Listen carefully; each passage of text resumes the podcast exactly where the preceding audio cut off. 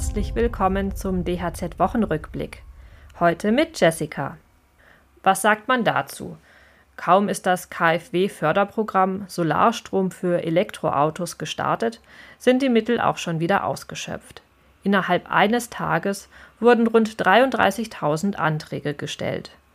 Damit sind die gesamten Haushaltsmittel in Höhe von 300 Millionen Euro schon ausgeschöpft. Das Bundesministerium für Digitales und Verkehr hatte die Summe eigentlich für den Zeitraum bis Ende des Jahres eingeplant. Die hohe Nachfrage hatte zeitweise sogar zur Überlastung des Kundenportals der KfW geführt. Wer diesmal zu kurz gekommen ist und wissen möchte, wann wieder neue Fördermittel zur Verfügung stehen, sollte den Newsletter der KfW abonnieren. Dort möchte die Förderbank über neue Haushaltsmittel informieren. Für das kommende Jahr sind übrigens 200 Millionen Euro eingeplant. Die werden wohl auch schnell wieder weg sein. Ein anderes Thema, bei dem eine ganze Branche auf mehr staatliche Hilfe hofft, ist der Wohnungsbau. Wir sprechen heute mit ZDH-Präsident Jörg Dittrich über den Wohnungsgipfel, der Anfang der Woche stattfand. Außerdem gibt es einen neuen Tarifabschluss, über den sich die Dachdecker freuen dürfen. In Deutschland müssen mehr bezahlbare Wohnungen gebaut werden, damit all die jungen Familien, all die Bürgerinnen und Bürger, die nach Wohnungen suchen, auch eine gute Gelegenheit haben, eine zu finden. Und das bedeutet, dass wir die Aktivitäten im Wohnungsbau massiv ausweiten müssen. Bundeskanzler Olaf Scholz sagt es. Der Wohnungsbau steckt in einer Krise.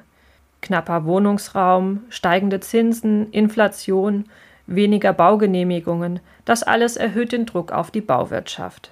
Die Betriebe rufen schon seit Monaten nach rascher Unterstützung durch die Politik, um Pleiten und Entlassungen zu vermeiden. Deshalb fand am 25. September der Baugipfel statt. Mit dabei war auch Handwerkspräsident Jörg Dietrich. Er sagt, die Kräne auf dem Bau drehen sich zwar noch, aber die Auftragsbücher leeren sich. Die Baukosten sind in den letzten Jahren überproportional gestiegen.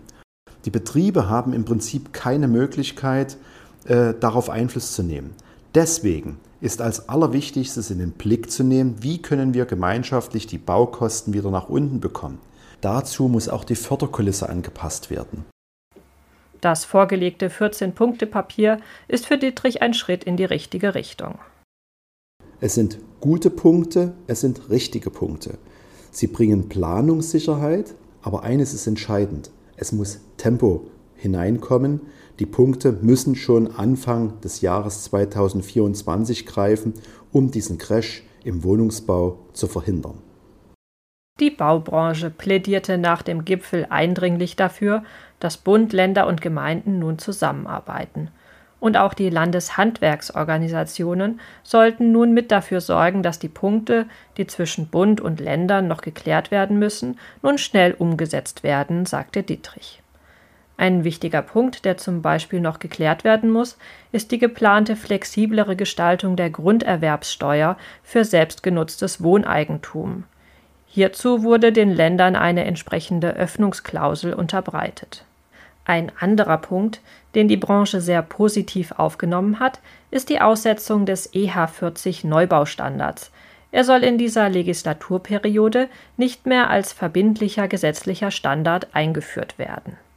Das Aussetzen dieses Energieeffizienzstandards EH40 ist ein richtiger Schritt aus Kostensicht und wird auch klimapolitisch keine Nachteile bringen. Sobald es Neues zur Umsetzung des 14-Punkte-Papiers gibt, werden wir hier darüber berichten. Kommen wir zu den Dachdeckern. Die können sich ab dem kommenden Jahr über mehr Geld freuen. Die tariflichen Mindestlöhne im Dachdeckerhandwerk steigen ab dem 1. Januar 2024 an. Und das steht im neuen Tarifvertrag. Sowohl ungelernte Arbeitnehmer als auch Gesellen profitieren von einer zweistufigen Erhöhung. Ungelernte Mitarbeiter erhalten ab Januar 13,90 Euro pro Stunde. Ein Jahr später sind es dann 14,35 Euro. Gesellinnen und Gesellen erhalten zunächst 15,60 Euro Anfang 2025 steigt der Mindestlohn dann auf glatte 16 Euro. Der Zentralverband des deutschen Dachdeckerhandwerks und die IG Bau haben den neuen Tarifvertrag fristgerecht angenommen. Laut Dachdeckerverband wurde außerdem die Allgemeinverbindlichkeit beantragt. In diesem Sinne wünsche ich euch ein schönes und erholsames Wochenende.